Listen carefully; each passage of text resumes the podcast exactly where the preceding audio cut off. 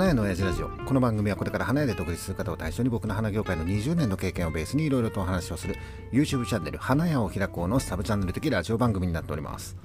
はい、えー、本日10月10日、えー、いつも通り店長さんと一緒にラジオを収録しております。はい、えー、今回は深掘りラジオだね。今回の YouTube のテーマは花屋のおっさんルーティン、えー、注意、えー、モーニングルーティンの類ではありませんとまあ、おっさんのさ、モーニングルーティンやってもいいんだけど、おっさんはどちらかというとやりたい感じなんだよね。あの、ちょっと一眼レフカメラ的な感じでさ、ちょっとセピアがかったか無理だよね。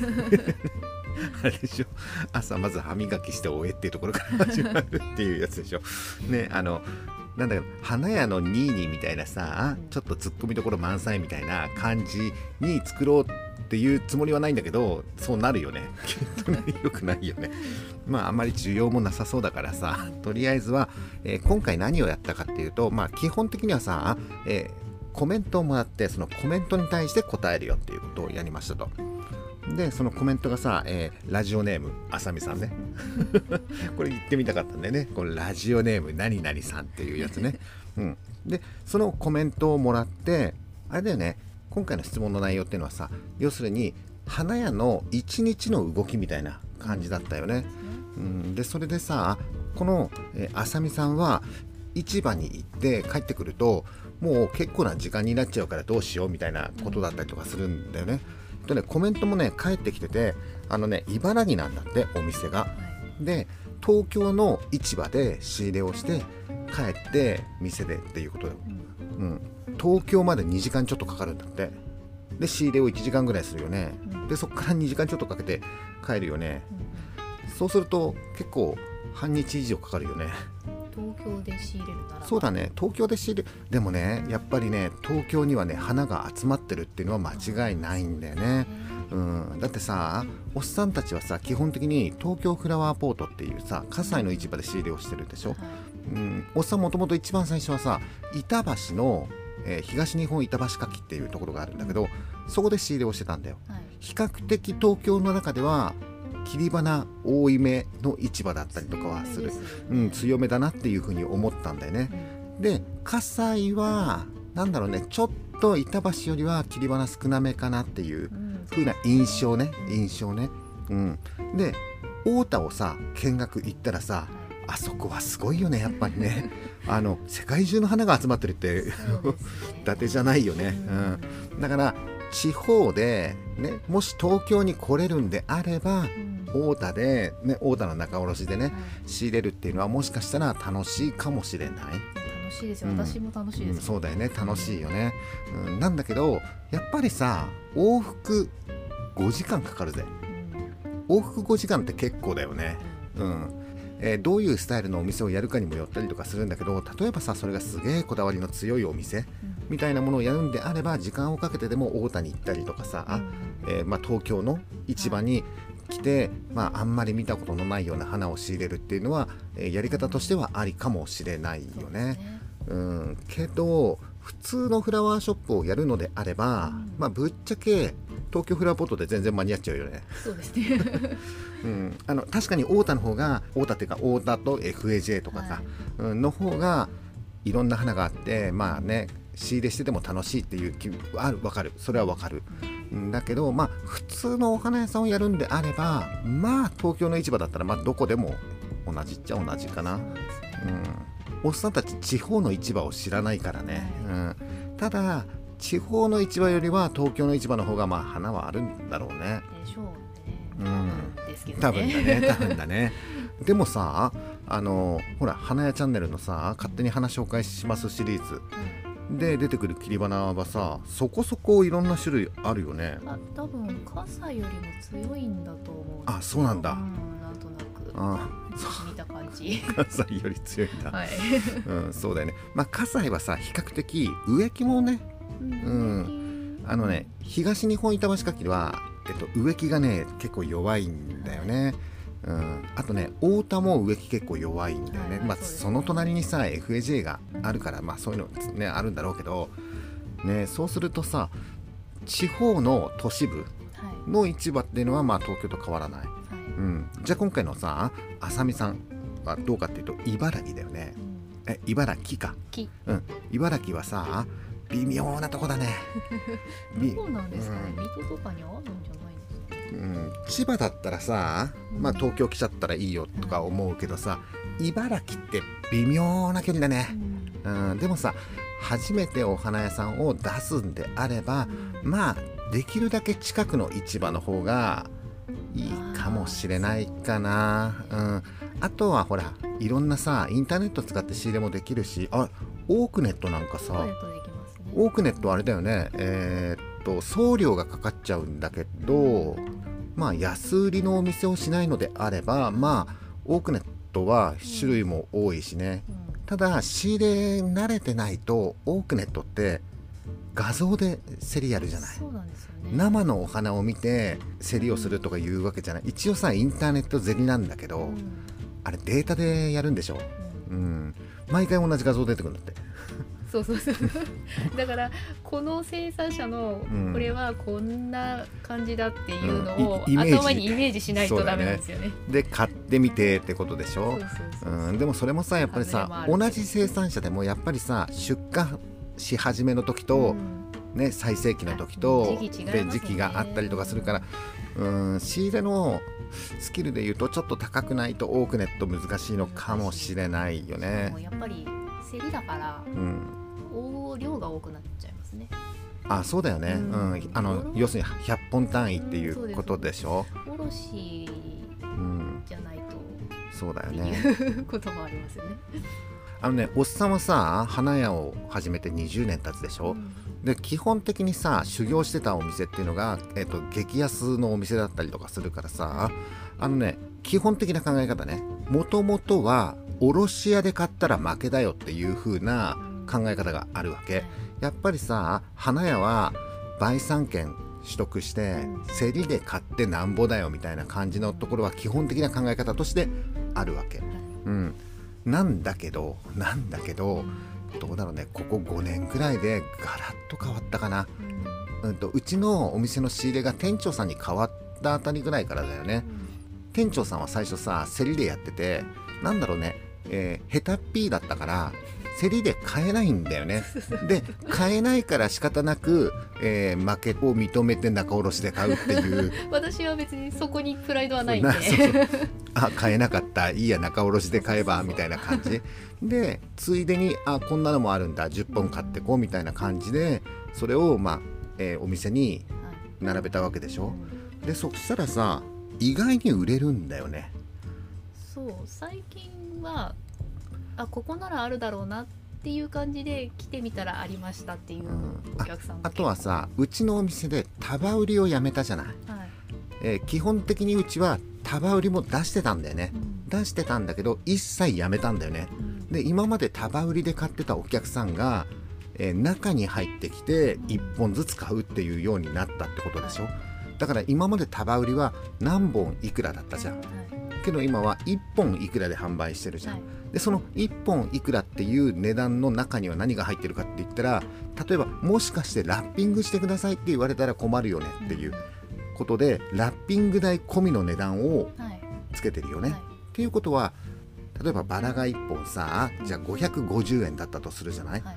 でこれすいませんこのバラ1本ラッピングしてくださいって言ったら、えー550円の一本巻きの花束みたいなのが出来上がるわけだよね。えこれ自宅用なんでそのままでいいんですけどっていう人に対しても550円っていうことでしょ、はい。これさどっちに合わせるかなんだよね。うん例えばお花1本の値段うん。が例えば550円だったとするでしょ。はい。ですいませんラッピングしてくださいって言ってすいません別にラッピング代がかかりますよっていうのか、はい。え快く「はいかしこまりました」でうん。ラッピングするのかっていうはいのでうちも迷ったよね、うん。うん、でラッピング代を取るっていう時期もあったじゃん、はい。うん、そうするとさ「えラッピング代かかるの?」っていうお客さんも昔はいたよね。そうなんですよね、うん。ややこしくなるな。そうなんだよ。ややこしくなるんだよね。で結果的にうちはどうしたかって言ったら全て高い方に合わせるっていうことにしたんだよね。はい。うん、なんだろうねうちのお店って意外に男の人多いじゃない？多いです多いです。ね、そうするとさ300円も500円も花の値段って変わらないんだよ。バラが1本300円だろうが500円だろうがもともとバラの値段なんか知らないお客さんが多いからっていうことでしょ？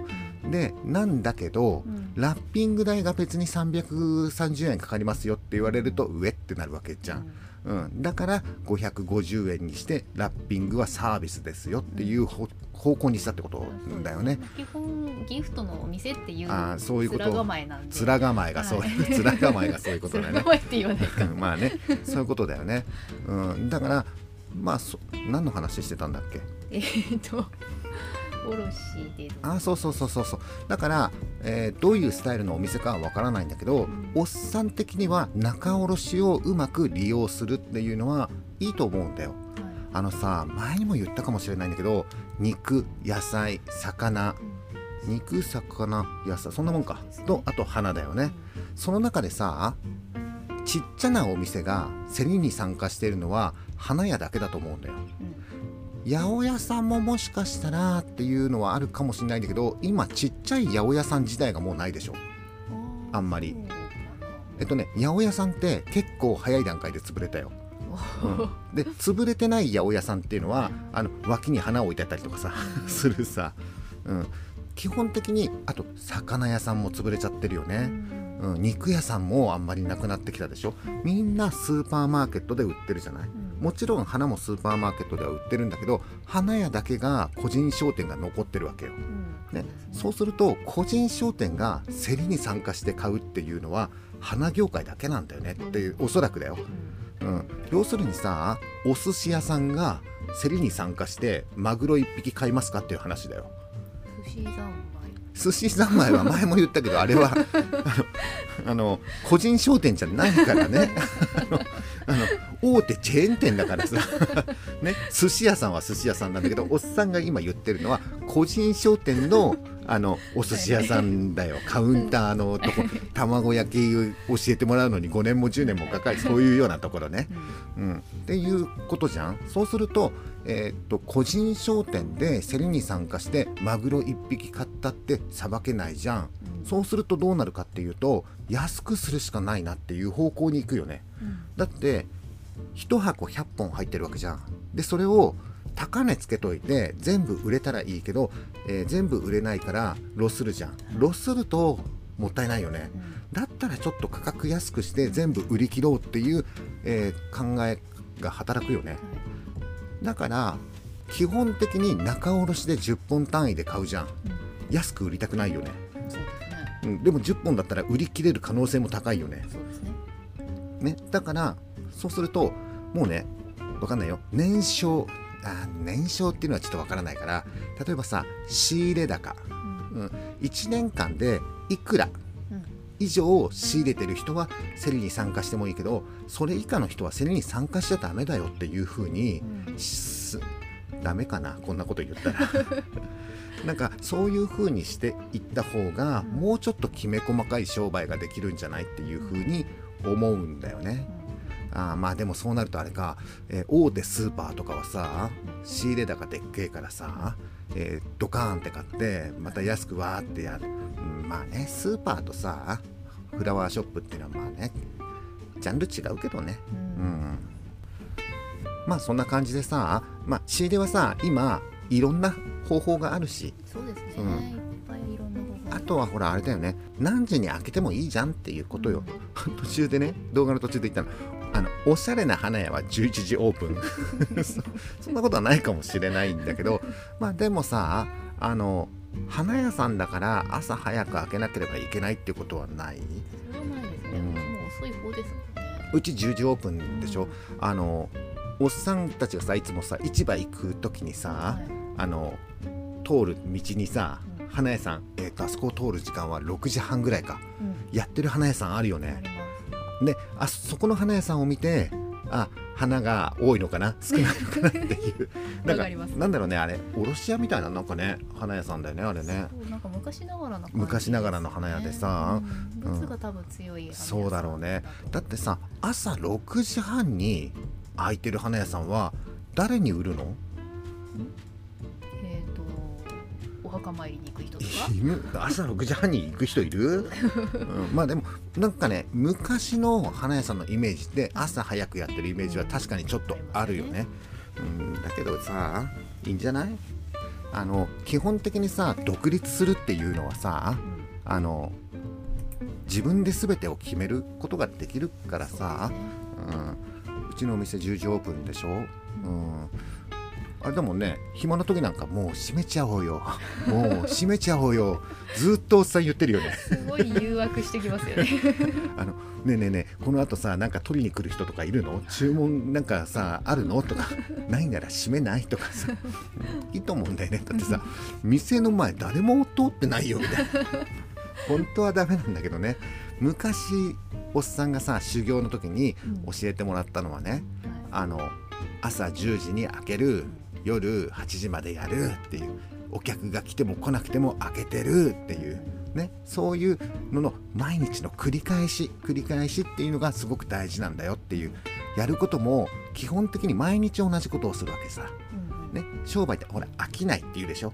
毎日同じことやっても飽きないみたいななんかそんな親父ギャグ的な感じのことなわけよ。商売っていうのはね。っていう風な風に教えてもらったんだけどさ。どうだろうねもうよくない？なんかさあの7時までやってなくてもさね暇だから今日閉めちゃ結構いるよ。まあ、花屋さんは個人店が多いですから。そうそうそうそうだからさ結構自由にやったらいいんだう、ね、うんいいと思うよ、うん。そうそうそう。動画の中でねえー、っとおっさんが初めて独立した時もう独立してさいきなり従業員がいたよって話したじゃない、はい、だけどまあ YouTube で言うのはあれかなみたいな感じ。うん、で話すと長くなるからちょっと動画では言わないでラジオで言おうみたいな感じで言ったでしょ、うんはい、なんとなくだけどこれから離れて独立をするっていう人っていうのはさ1人で独立する？もしくは夫婦で2人で独立する、うん、うん、こういう形が多いのかもしれないんだけどおっさんは、えー、20何歳5歳ぐらいだったのかな、うん、で独立するんだけどその時に従業員が3人いたわけも、はい、準備段階から3人いたんだよね。うんとねどこで募集したかっていうと、うん、あれだよね。その修行で働いてたお店はさ従業員がすごくたくさんいるの。あ今から言う話はちなみにダメな話だからね。基本的に真似しちゃダメだし、おっさんもそういうことしててちょっと反省はしてる、はい、ただ一応さ20年も前の話だからまあ一応いいかなっていうふうにちょっと一応話すね、うん、あのおっさんが修行していたお花屋さんっていうのはすごい大きなお花屋さんで、うん、えー、店舗もいっぱいあったし、うん、従業員数が50人から60人ぐらいいたんだよね。うん、あそうそう。でね女の人ばっかり、はい、男はね社員の、えー、3人、はい、以外全部女性っていうところ。で駅前に、えー、フラワーショップがあったのね。店舗として、はい、えー、スーパーフラワーショップだよ、うん、売り上げすごいのよ。もう伝説的な花屋何回も新聞に取り上げられてたりとかえー、坪単価売上世界一でなんかね、えー、表彰されたりとかさもうとにかくすごい伝説的な花屋なの。ギネスとかだったんでしょギネスかどうかは知らないんだけど なんかおっさんが入る前はすごかったっていう、まあおっさんが入った時もすごかったんだけどどれぐらいすごかったかっていうとえっとね雪の日の売り上。げ雪の日ってもううちはさ開けるのどうしようかっていう。そうだよねそうだよね、うん、そのね駅前の店舗は雪の日の売り上げが100万円なの。うん、雪の日で雨じゃないよ。もう雨でもうち一緒だよね。雨降ったら閉めようかなっていうレベルだからね、うん、雪の日で100万円売るんだよ、うん、で物日とかさえっ、ー、とえー、お盆お彼岸年末とか母の日とかあるでしょ、うん、そういう時っていうのはもうすっげえお客さんがもうばっかみたいに来るわけ、でそうするとさレジさばくのが大変なの、だからレジ2台あんのまあレジ2台あるお花屋さんは探せばあると思うでしょ？違うんでそこのお店は。レジ2台あってそのレジの下に替えのレジが置いてあるんだよ。さ花屋さんのレジってピッていうレジじゃないじゃん。あ、はい、の打ち込むレジでしょ？だからあれが壊れるんだよ でもうね全然綺麗なんだよ。全然綺麗なんだけど打ちすぎてもうねバカになっちゃうんだよね。で壊れて修理出して戻ってくるとかそういうことをやってる場合じゃないからって言って、もうダメになったら、えー下から新しいのと交換する レジスターが消耗品なんだよ。すごいううちのレジスターさ、うん。えー開業してからずーっと使ってる？ずーっと使ってますよ。一回も壊れないよね壊れない。ああそうだよね。ごい頑丈。そうだよね。あれだよね。あの花屋を開こうチャンネルであのレジ紹介した方がいい。黄ばんでますけど。黄ばんでるけどね。全然丈夫だよね。丈夫。ねそんぐらいすごいお花屋さんなの。うん。でそこのお花屋さんは基本的に束売りもやるしフラワーギフトもやるしっていう。でおっさんはその店舗担当ではなかったの。うん。修行の時ねで他に何店舗もあったんだけどその他の何店舗はどういう店舗だったかっていうと、えー新鮮激安のお店よ。まあ束売りのお店ね。おっさんそこに入ったんだよ。うん。だからそのなんていうのかな卸屋スタイルのお店一般消費者に向けてのお店なんだけど前も言ったかな花屋チャンネルのミカサさんがやってるお店にもうかなり近いノーギフトでっていうようなお店。でそこでさまずお前は売ることを覚えなさいっていう。あとは花を知りなさいみたいな感じでそこでね1年2年くらい、えー修行してたんでね。でその後駅前のお店だよ。すげえお店だよ。に多分入ってうん花束とかアレンジとかそういうのを、えー勉強するっていうプログラムだったと思うの。ああなるほど。そうはい修行のプログラムがね、うん、だけどそのもう束売りのお店でうんもう俺はいけると思っちゃって。え四年だっけ？五年？ん5年五年？5年修行してから独立っていう,、はいうん、約束だったんだよ,、はいそうね。約束だったんだけど2年でもう我慢できなくて 独立しようって思っちゃったからっていう。なんだけど気づくとさ花束もアレンジも作れないわけだよ。うん。だってそのお店おっさんが担当してたお店はさノーギフトのお店だからねで辞めるっていうふうにおっさんも決めた時にいや花束アレンジぐらい作れないとまずいよなっていうふうに思ってその、え駅前のスーパー店舗のその当時の店長さんに、えー聞いたわけだよ。花束とアレンジちょっと教えてくださいっていう風にあもちろんあれよ。独立するからとは言わないよ。言ってないんですか？嘘ついたもん。隠してたんです。そうそう。将来的にここのお店で花束とかアレンジとか作りたいと思うので教えてくださいとか言って「おそっか。じゃあ教えてやるよ」みたいな。さ 残業。結構そのお店さ会社さ残業があってさ、ね、残業の後に教えてくれるみたいなね。で一生懸命さ教えてくれたんだけどもうやっぱ疲れてるからさ全然覚えらんなくてっていう話よであもう途中でさ無理だなって思ってそうだえー花束アレンジ作れる人を雇えばいいじゃんって話してたじゃん、はい。うん、でどうやって雇おうかって思った時にこのそのスーパー店舗の 従業員さんは花束もアレンジも作れるじゃんって。ああここにいたと思って。一人ずつなんとなくさあこの子とこの子とこの子がみたいなあと仕事一緒にできたらいいなみたいな。その当時ねえっ、とそうそうおっさんさ20代半ばでしょ？大体中に働いてた女の子たちも、まあ、大体そんぐらいの年の子が多かったりしたからね、でその中でやっぱりさえ花束とかアレンジ上手に作れる人と一緒に仕事したらいいよなっていうふうに思うじゃん。だからそこの店舗の主力の2人に声をかけたわけさ。う んねえねえねえねえ俺さ内緒だよ内緒だよ。独立しようと思ってんだよね。うちで働かない？とか マジっすか？働きます？とか言ってよく行きますね。よし、よし、決まりねとか言って、1、2、決まりとか言って。で、あとは、えーあともう一個作業場があるんだけどさ、うん。その作業場にいる、ね、スタッフの子にも、うん。あのさ、俺さ、独立するんだよね。もしよかったら一緒に働かない？みたいな感じで声をかけて、うん。あ、やります？みたいな感じになって、で、おっさんと、その会社の従業員3人を引き連れて、おっさんは辞めてるわけ。引き抜きですよね。引き抜き、そう、まあね、そう言い方的にまあね、最低なやり最方うんですよね。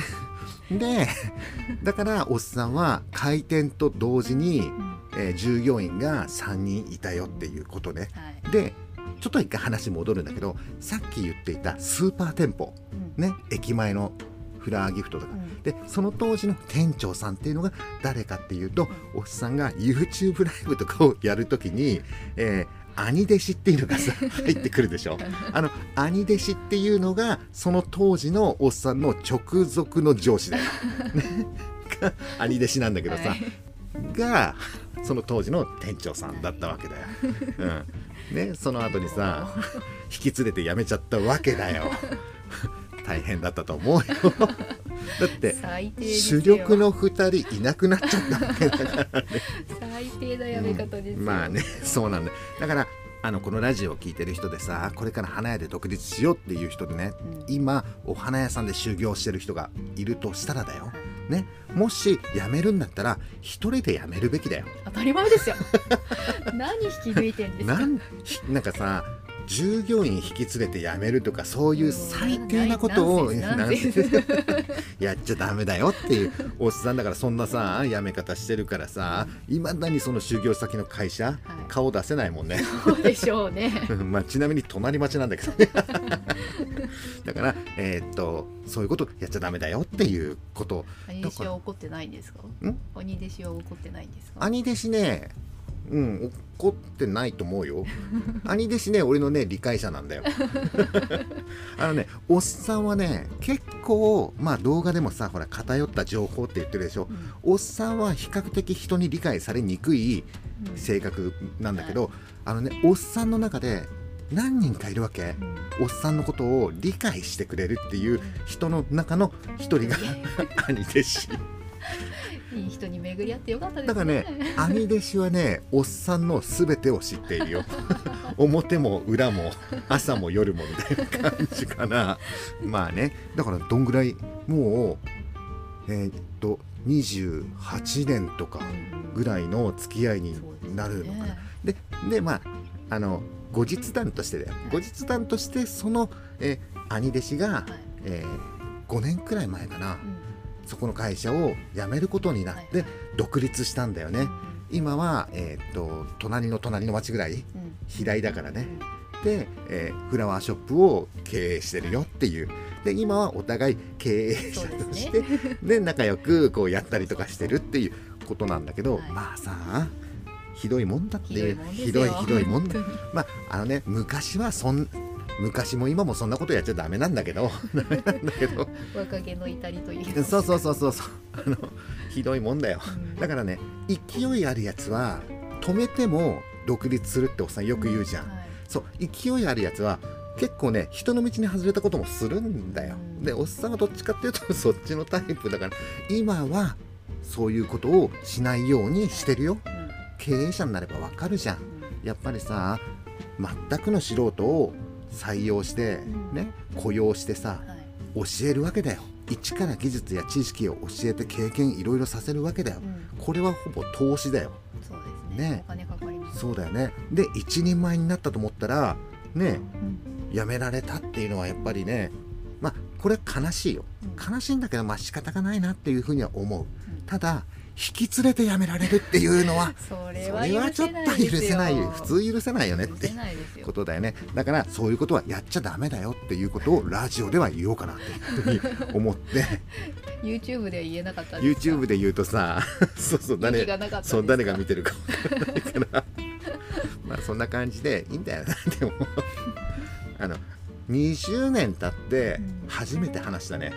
うん。この話、うん。うん、やっぱりね自分の中でこれは言えないっていうあったんです。かそう思ってたんだろうね。やっぱそういうことをやっちゃいけないよねっていうふうに思ったんだろうね、うん、これは20年経って言えること、うん。うん、まだ20年経っても言えないことはある。あるんだ。あるさそりゃいくらでもあるさ。まあいいや。うん。まあこんな感じであの質問もらえれば、はい。答えられる範囲で YouTube で答えていこう。うん。で答えられない部分に関してはラジオで答えていこうよっていうことでいいんじゃない、うん、ラジオでも言えないことはあの居酒屋やスナックで。それは個人的なお付き合いということになりますけれども。そうだね。そんな感じで、まあ、やっていけばいいんじゃないと、うん。うん、あとね、えーっとこっからはちょっとお知らせなんだけどえーっとね予定ね。予定では、えー10月の16日はい。の8時から、えー YouTube ライブをやろうかなっていうふうに思ってるわけだよ、でライブのタイトルは「祝チャンネル登録者数1000人うん。おめでとうって言ってもらいたいライブ。また。を、えー10月16日にちょっと予定をしてますと、はい。現在チャンネル登録者数が977人だか6人だかそんなもんだから、今のところ1000人いってない、はい。うん、10月16日に1000人いくという確証もない、はい うん、なんだけどなんとなくだよ。なんとなく行くんじゃねえかなっていうふうにおっさん思ってんだよね、うん。行ったらいいでうん、でもしだよ。もしだよ。行かなかった場合だよ、はい。行かなかった場合どうするかだよね、うん。行かなかった場合どうしよっか。タイトルを変えるしかないじゃないですか。えっと祝チャンネル登録者数1000人行くと思ってたけど行かなかったライブ。じゃあそうしようか。そうしましょう、うん、じゃあとりあえず今現状としては、はい。10月16日夜の8時から祝チャンネル登録者数1000人のライブ、はいうん、を開催しますとはい。いうことで、えーぜひね多くの人におめでとうって言ってもらいたい。ってい。う、これさ前回失敗したよね。そうじゃないじゃん。皆さんのおかげでチャンネル登録者数1000人になりました。ライブだよね、うん、だけどもうやっちゃったじゃん前回。うんだから今回もおめでとうって言ってもらいたいっていう、1000人だよ、えー正式な YouTuber になる、はいえー花焼け YouTuber 第7世代でいうと、えー2位に次ぐ第2位に ゴールテープを切るっていうね。わかんないけどね。いけるか。あのー花屋チャンネルもさ今さ急激に追い上げてきてるでしょ。うん。わからないんだけど、まあ、とりあえずさ、えー10月の16日に、はい。うん、ライブやってみようと。なんとなくさ1ヶ月に1回はやるっていう予定でね、うん。えー言ってるじゃない、はい。そうすると大体ね10月のね16日あたり中旬ぐらいがまあ1ヶ月かなっていううん。ことだから、いいんじゃない？行っても行かなくても大丈夫よ。その辺はもうグダグダでいいんだから。そのうち行くでしょ？みたいな、そのうちね、うん。まあ、とりあえず今月のライブはそんな感じでやってみようと。うんはいえーということで今回の、えー花屋のおっさんルーティーンモーニングルーティーンの類ではない。まだ見てない方はねラジオの説明欄のところに、えーリンクを貼っときますので、えー見てもらってよかったらグッドボタンチャンネル登録してない方はチャンネル登録をしてっていう、はい。うん、あとこのままじゃもしかしたらチャンネル登録者数1000人いかないんじゃないかなっていうふうに心配している方はお友達をお誘い合わせの上 ライブに来てもらってよかったらその人にチャンネル登録してもらってライブ中に1000人行くとかいうのもいいかもしれないよそうでね。す。ねそんねでね。そそんなタイミングよく行かないよ。まあそんな感じで、えー10月16日ね。はい。あちなみになんで10月16日か分かる？うん、15日がそうなの。花屋チャンネルの「花っていいとも」が15日にあるからねちょっとずらさないと誰も来てくれない可能性があるから16日にしますと。だからうちが、えー、と16日にしたんだから、うん。えー、と花屋チャンネルは16日ライブ入れないでほしいよね。よい。ね2日連続とかやめてほしいよね。やられちゃうかもしれないけどね。はい。ということで、えー今回の花屋の親父ラジオはこんな感じになります、はい。バイバイ